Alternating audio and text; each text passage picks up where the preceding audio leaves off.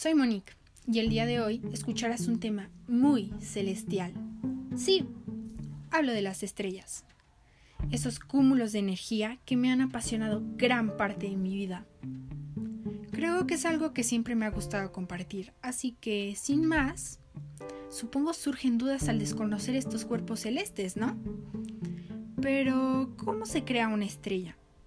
Bien, alguna vez me lo pregunté y hoy tengo la respuesta a eso y más dudas que tenía sobre el cosmos. Primero, digamos que nace a través de una nube de hidrógeno, misma que empieza a contraerse, y ahí se vuelve una protoestrella, que viene de proto, y proto viene del griego, que significa primero. En este caso, la primera fase de una estrella. Y aquí otra duda. ¿Qué significa la palabra estrella? Esta palabra viene del latín estela. Para las antiguas civilizaciones significaba una enciclopedia cósmica y para la ciencia moderna, cuerpos celestes compuestos principalmente por hidrógeno y helio, que producen energía y hoy en día dan respuestas a diferentes cuestionamientos de la física nuclear, astrofísica, las matemáticas, entre otras. Pero bueno, volvamos a donde estábamos. Después de que las pequeñas estrellas pasan por su primera fase, hay dos caminos. Uno, pueden volverse enanas marrones, lo cual sería un completo fail para las estrellas, porque es cuando no consiguen suficiente masa. O dos, consiguen suficiente masa para fusionar el hidrógeno, es decir, su combustible, yendo por sus distintas variantes. Poca masa.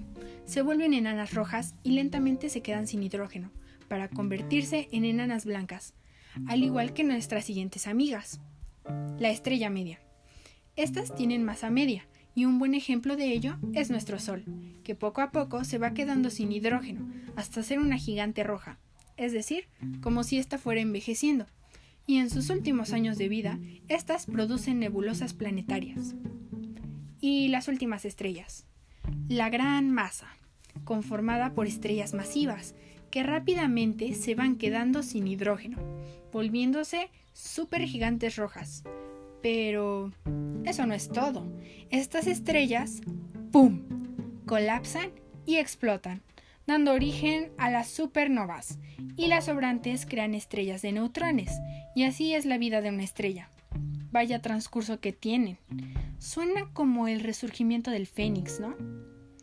Hablando de una criatura mitológica, las estrellas han jugado un papel sumamente interesante y alocado en historias y leyendas, tal como la cultura griega, quienes creían que las constelaciones eran narrativas de los dioses, tal como Andrómeda, una doncella encadenada a las rocas de Jope. Su nombre designaba tanto al animal para un sacrificio ritual como a la víctima. Andrómeda gritó hacia el mar, llamando la atención de Perseo, caballero que la rescata a lomos de un hermoso caballo blanco. Pero, ¿por qué Andrómeda estaba encadenada? Bueno, fue como castigo por la arrogancia que tenía hacia su madre, que es Casiopeia. Casualmente, ahora otra famosa constelación. Y todo esto a manos del famoso y poderoso Poseidón.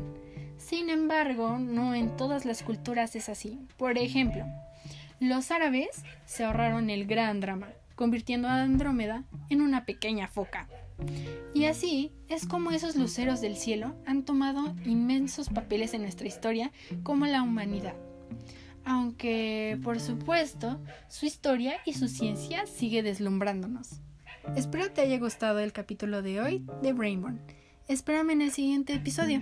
Igual y termina sorprendiéndote un poco más. thank you